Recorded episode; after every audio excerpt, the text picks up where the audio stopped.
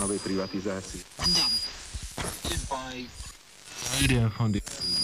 und Dreieck. Um eine Aufnahme Spanien und Statistik gewesen. Sitzung des.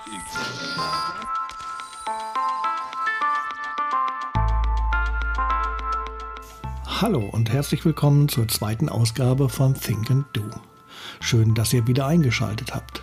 Mein Name ist Michael Sonnabend.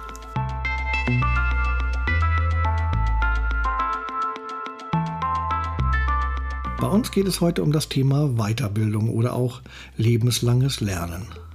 Seit neuestem nennt man es auch Future Skills. Es geht also um die Frage, welche Fähigkeiten, welches Können, welche Art von Wissen und Bildung wir in Zukunft haben müssen, um den beruflichen Herausforderungen der Digitalisierung zu begegnen. Aber natürlich auch, um uns persönlich weiterzuentwickeln.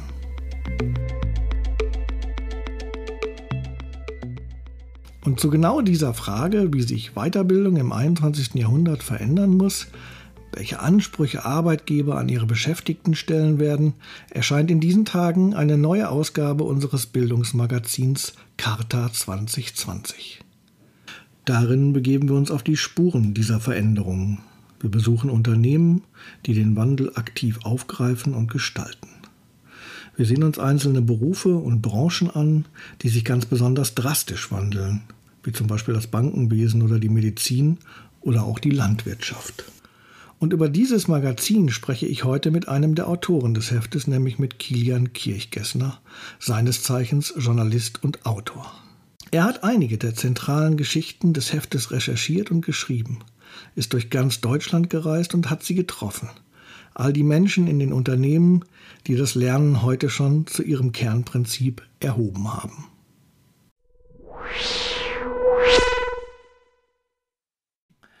Ich begrüße meinen Gesprächspartner Kilian Kirchgessner. Herzliche Grüße nach Prag. Guten Tag. Wie ist es denn Anfang Januar im wunderschönen Prag eigentlich so? Gerade heute ist es die richtige Frage, denn es ist tatsächlich Schnee gefallen. Und ähm, auf dem Weg zum Kindergarten mit meinem Sohn heute Morgen sind wir tatsächlich durch die verschneiten Straßen gestapft und das hat ihn fast nicht mehr auf den Beinen gehalten und er wollte lieber äh, Schneeballschlacht machen und Schlitten fahren. Ja, das kann ich mir gut vorstellen. Das stelle ich mir jetzt, äh, ziemlich romantisch vor. Also Prag im Schnee, das ist bestimmt eine schöne, eine schöne Geschichte. Zu jeder Jahreszeit könnte ich sagen, aber ich bin ja nicht der Haupttourismuswerber von Prag, insofern verkneife ich mir das. Ja, und ich glaube, ähm, wenn man um eins nicht werben muss, dann sind es wahrscheinlich Touristen, die nach Prag kommen, vermute ich mal. das stimmt auch wieder, ja. Herr Kirchgessner, Sie waren ja in den vergangenen Monaten viel für das Kata-Magazin unterwegs. Sie haben ja eine richtig intensive Deutschlandreise gemacht immer auf der Suche nach der, der neuen Weiterbildung, der Weiterbildung des 21. Jahrhunderts. Was haben Sie denn vorgefunden?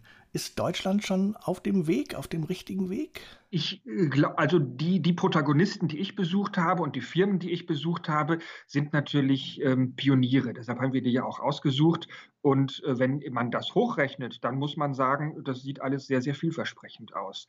Ähm, es war tatsächlich eine Reise, wo wir uns gefragt haben, wie sieht eigentlich diese Arbeitswelt der Zukunft aus? Und dann haben wir uns Firmen gesucht in ganz unterschiedlichen Bereichen. Das geht von ähm, Firmen, wo es vor allem um Bürojobs geht, bis hin zu Unternehmen, die im Bereich Industrie 4.0 unterwegs sind und haben uns da angeschaut, wie diese Arbeit der Zukunft aussieht und natürlich vor allem auch, was die Leute machen, die in dieser Arbeitswelt schon heute unterwegs sind. Wie haben die sich darauf eigentlich vorbereitet? Was brauchten die für Fortbildung? Was brauchen die für Fähigkeiten? Wie geht es ihnen in dieser Welt der Zukunft?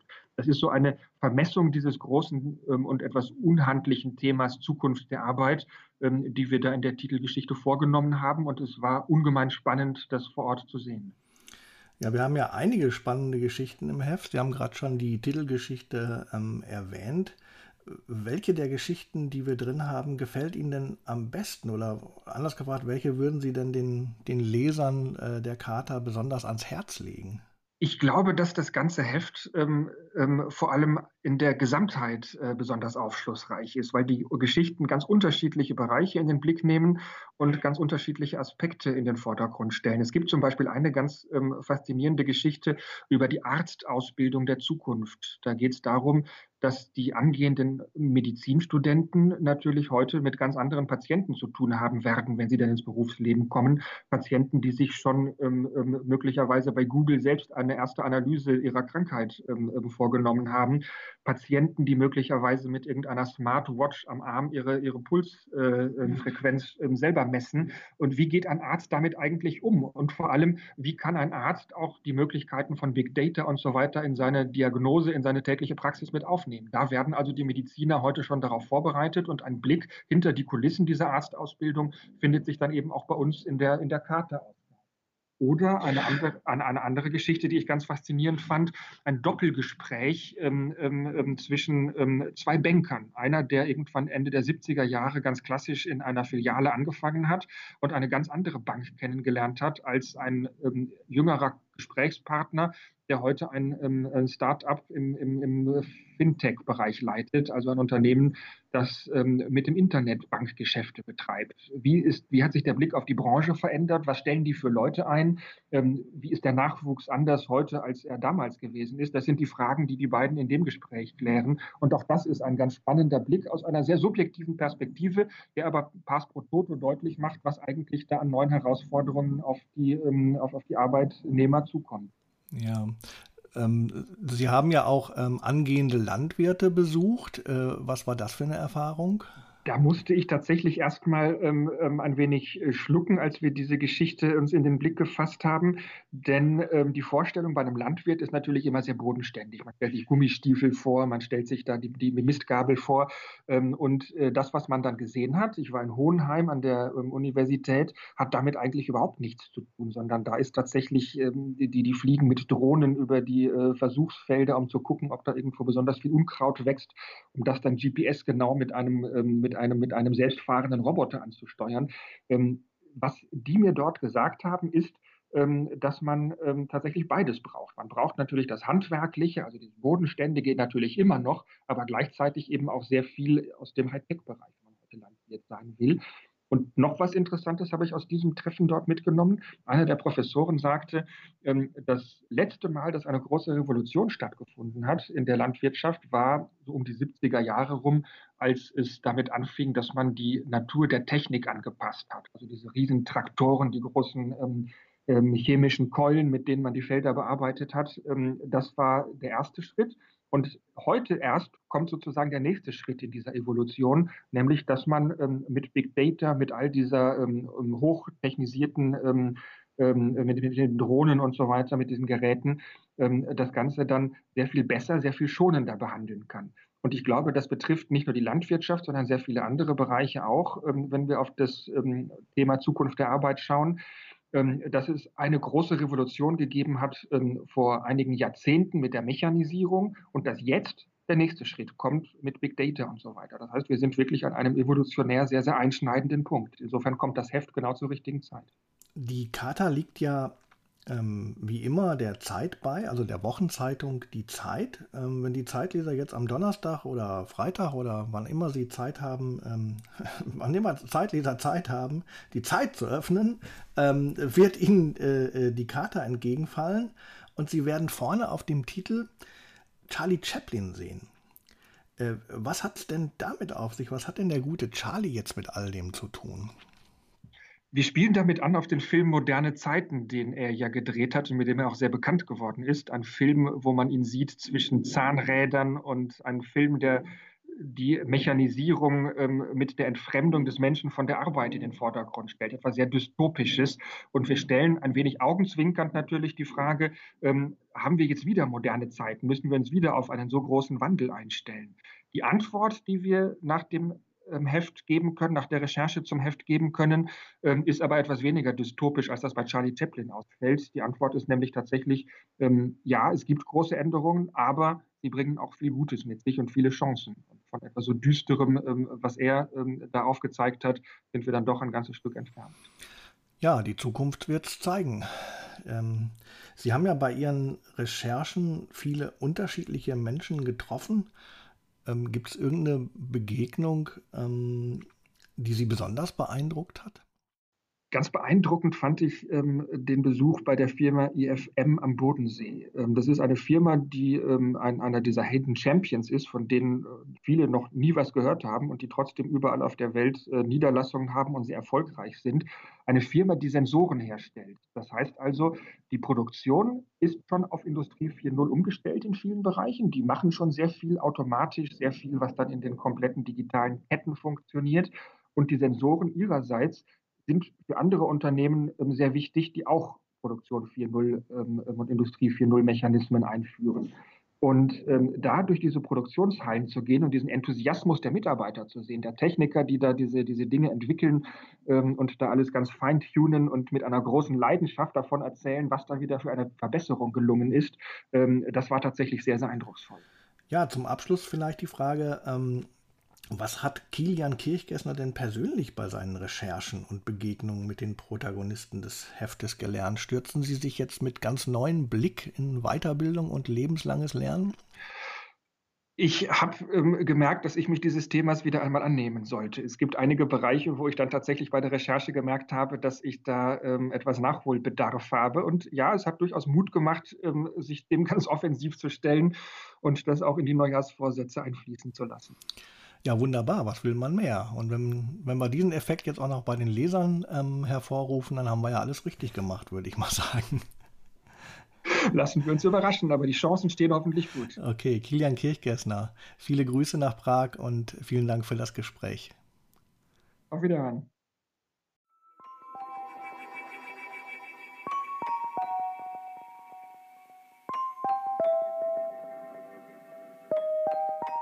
Viele Berufe wandeln sich, und zwar rasant, auch und gerade alte Berufe wie zum Beispiel Landwirt oder Arzt. Die Medizin war ja schon immer technologiegetrieben, aber die Entwicklung der jüngsten Zeit machen es absolut notwendig, das Medizinstudium neu auszurichten. Studierenden, die jetzt im kommenden Monat oder in diesem Monat ihr Studium aufnehmen, Medizin, die werden, wenn sie ohne irgendeine Verzögerung maximal mit maximaler Geschwindigkeit durchstudieren, werden die 2024 ihr Medizinstudium beenden und werden danach ihre Facharztausbildung aufnehmen und werden 2030 Fachärzte sein. Das heißt, die Studierenden werden eine komplett andere medizinische Realität kennenlernen. Das ist Sebastian Kuhn. Er bildet in Mainz angehende Ärzte aus und er macht sich viele Gedanken, wie sich die Medizin zum Beispiel durch App-basierte Behandlung verändert und was das für das Verhältnis von Arzt und Patient bedeutet. Und das sind Veränderungen, die kennen die meisten Menschen aus ihrem privaten Alltag. Also einfach der Einzug des Smartphones in den letzten zehn Jahren hat in vielen Bereichen einfach das gesellschaftliche Zusammenleben verändert. Wir kommunizieren heutzutage anders ähm, nicht nur im Prinzip in Person oder per Telefon, sondern viel auch mit chatbasierten Applikationen. Ähm, wir können Bilddaten um die Welt schicken. Wir informieren uns ganz anders und wir greifen auf Programme zurück, die eventuell künstliche Intelligenzen im Hintergrund haben. Und diese Entwicklungen schwappen aktuell auf verschiedene Industriezweige über und damit auch auf die Gesundheitsindustrie und damit auf die Patientenbehandlung. Ich denke, gute Beispiele dafür sind zum einen app-basierte Behandlungsverfahren, wo chronisch kranke Menschen, egal ob die eine Zuckererkrankung haben, eine Herzschwäche haben, Herzrhythmusstörungen, eine chronische Lungenerkrankung, bei diesen Patienten werden zum Beispiel app-basierte Behandlungsverfahren zunehmend eingesetzt. Vielleicht ein gutes Beispiel ist die Zuckererkrankung. Ähm, zuckerkranke Menschen unterscheiden sich schon lange von anderen kranken Menschen, weil die haben zu Hause selbstständig Messwerte generiert. Also wenn man zum Beispiel Bluthochdruck hat, dann ist es typisch, man geht in die Praxis, der Arzt misst den Blutdruck, sagt, oh, der ist aber hoch, ähm, das messen wir nochmal nach und dann bekommen sie ein Medikament. Der zuckerkranke Mensch hat schon zu Hause immer wieder dreimal, fünfmal, siebenmal täglich den Blutzucker registriert und hat den in ein Buch eingeschrieben. Und diese Art von patientenkontrollierter Untersuchung wie der Blutzuckerwert durch den zuckerkranken Menschen, das ist jetzt durch die digitale Transformation in vielen Bereichen möglich. Also egal, ob das ein Patient mit einer Herzschwäche ist oder ein lungenkranker Mensch, lungenkranke Menschen, die hatten früher zum Beispiel alle vier oder sechs Wochen beim Arzt die Lungenfunktion gemessen. Also wie gut kann ich die Luft aus dem Körper rausbekommen? Also wie schnell kann ich auspusten? Ist da irgendwas, was die Ausatmung verstopft? Einfach ausgedrückt. Das machen Patienten jetzt zu Hause mit einem kleinen Messgerät. Das ist über Bluetooth an ihr Smartphone angebunden und der Patient sieht direkt in Echtzeit, okay, alles im grünen Bereich oder ah, die Lungenfunktion hat sich jetzt zwei Tage verschlechtert oder ich komme langsam in den kritischen Bereich. Und die Patienten können auch angeben, wie fühle ich mich dabei. Wenn sie möchten, können sie ihre GPS-Koordinaten bekannt geben, so wie wir bei Google Maps uns auch äh, anzeigen lassen, wo wir stehen. Und dort ist hinterlegt, welcher Pollenflug ist aktuell für lungenkranken Menschen ganz, ganz wichtig. Es werden ganz, ganz viele Informationen integriert. Also wie ist der aktuelle Messwert von dem Patient? Wie ist die Klimaumgebung? Also zum einen Temperatur, Luftfeuchtigkeit ist wichtig für lungenkranke Menschen. Also eine, eine trockene, kalte Luft ähm, verschlimmert die Erkrankung. Eine feuchte oder warme Luft ähm, verbessert die Lungenfunktion. Und zusätzlich zum Beispiel noch diese Allergiedaten. Und über diese App kann der Patient mit seinem behandelnden Lungenfacharzt in Kontakt stehen. Also in aller Regel ähm, ein Arzt-Patienten-Verhältnis, das vielleicht schon seit Jahren besteht aufgrund von der Lungenerkrankung. Aber diese Messwerte teilt der Patient mit seinem Arzt und der Arzt sieht dies grafisch einfach aufbereitet auch und kann intervenieren. Und das verändert wirklich die Behandlung fundamental, weil früher hatten diese lungenkranken Menschen alle vier, sechs Wochen ihre Kontrolluntersuchung beim Arzt und sind häufig mit akuten Verschlechterungen in der Notaufnahme gelandet, also mit einer akuten Atemnot. Und heutzutage ermöglicht diese app-basierten Behandlungsverfahren, dass Patienten sich regelmäßig zu Hause messen. Und wenn es zu einer Verschlechterung kommt, dann kann die vielleicht am zweiten oder dritten Tag abgefangen werden und endet nicht nach fünf oder sechs Tagen nachts in der Notaufnahme. Und das ist ein typisches Beispiel. Und das unterscheidet sich fundamental von irgendeiner elektronischen Gesundheitskarte oder von einem elektronischen Arztbrief, sondern das ist wirklich digitale Transformation. Also es werden ganz unterschiedliche Informationen, patientengenerierte Messwerte, GPS-Daten, Wetterdaten, Medikationsplan integriert und der Arzt und der Patient arbeiten gemeinsam an einer Verbesserung der Gesundheit. Also der Patient übernimmt viel mehr Verantwortung, er misst sich täglich, er teilt gewisse Informationen und diese Art von sagen wir mal, partnerschaftlichen Behandlungen, Arzt und Patient gemeinsam, das verändert die Medizin. Und das ist jetzt nur ein Beispiel, ähm, wie die digitale Transformation die Medizin verändert. Nicht alle Apps, die man heute nutzen kann, sind wirklich hilfreich und nützlich. Aber angehende Ärzte müssen natürlich lernen, die Qualität von Apps zu beurteilen. Ein nicht unwichtiger Aspekt ist dabei auch der Datenschutz. Wenn man heutzutage die App Stores, egal ob das iOS ist oder Android, durchforstet, man findet rund 380.000 Apps, die vorgeben, Gesundheit zu adressieren. Davon ist die absolute Minderzahl sinnvoll. Man muss überlegen, was sollte denn so eine App eigentlich können? Also zum einen sollte die wirklich das machen, was sie vorgibt. Also wenn diese App sagt, sie misst meinen Puls, dann sollte sie das auch machen und nicht irgendeine Fantasiezahl produzieren.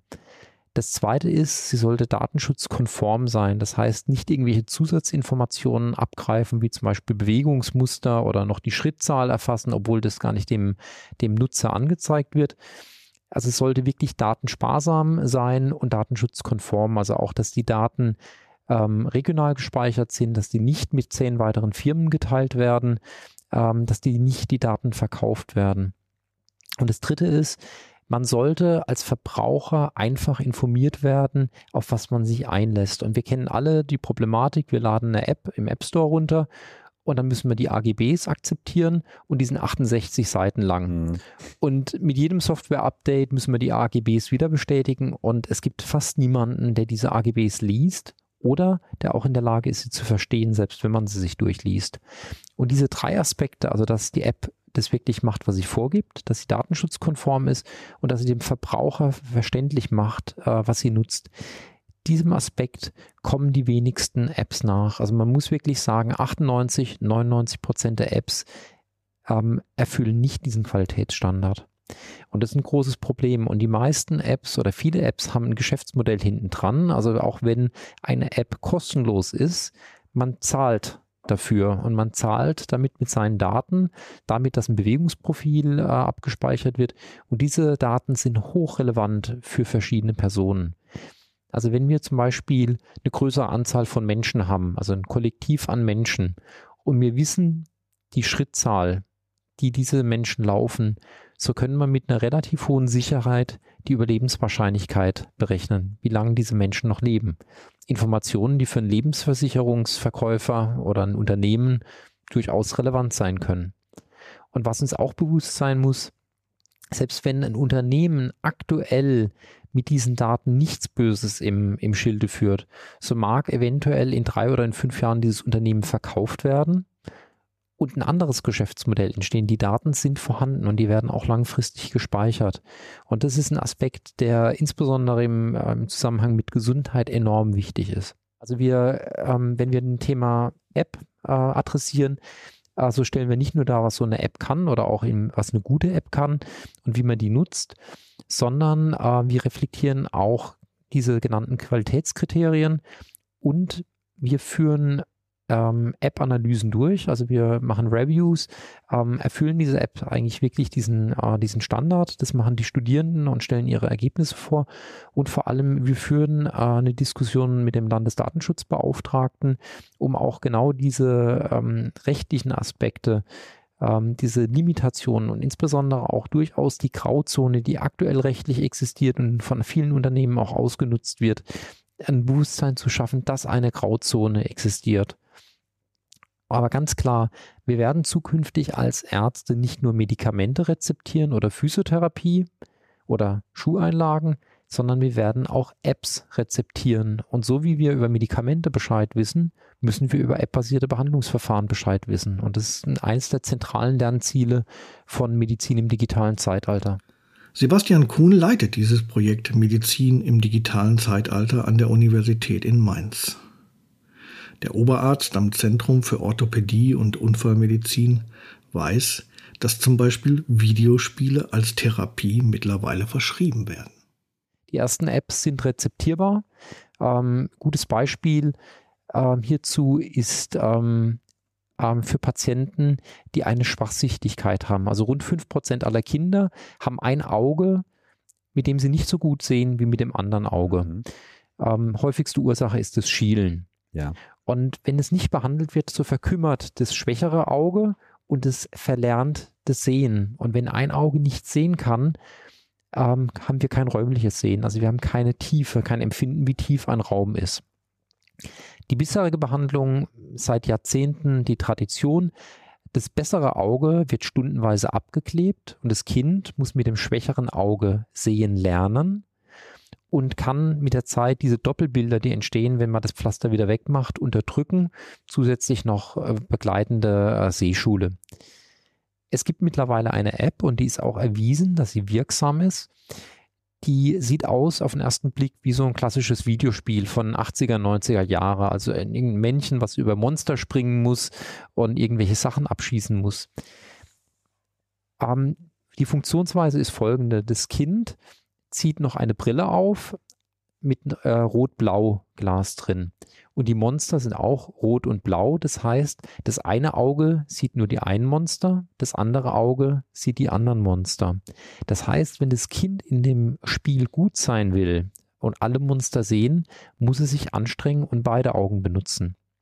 Und diese iPad-basierte Videospiel ist mittlerweile rezeptierbar. Hm. Also spielen auf Rezept oder spielen Sie bitte dreimal täglich.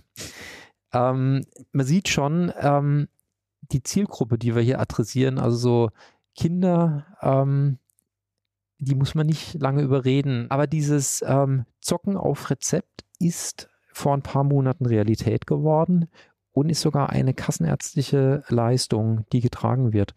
Und Ärzte müssen diese Behandlungsverfahren kennen. Das ist keine Spielerei, sondern das ist nachweislich wirksam. Es ist nicht alleine wirksam, also das Abkleben wird zusätzlich noch gemacht, aber Abkleben plus Videospiel ist effektiver als die bisherige Standardtherapie. Mhm. Und das ist ein ganz, ganz wichtiges Wissen, was wir zukünftigen Ärzten beibringen müssen und ein grundlegendes Verständnis auch, dass zum Beispiel ein Videospiel im medizinischen Kontext manchmal effektiv auch sein kann. Ja, soweit also Sebastian Kuhn. Ein längeres Porträt über ihn findet ihr auch in der besagten Kata-Ausgabe. Dort stellen wir ihn und seine Bemühungen um eine neuartige Medizinerausbildung vor. Wer zudem das ganze Gespräch mit ihm, aus dem wir hier einige Auszüge gebracht haben, nachhören möchte, kann das natürlich auch tun. Tim Pritlaff hat ihn in der Forschergeist-Episode 56 intensiv befragt. Links dazu findet ihr in den Show Notes.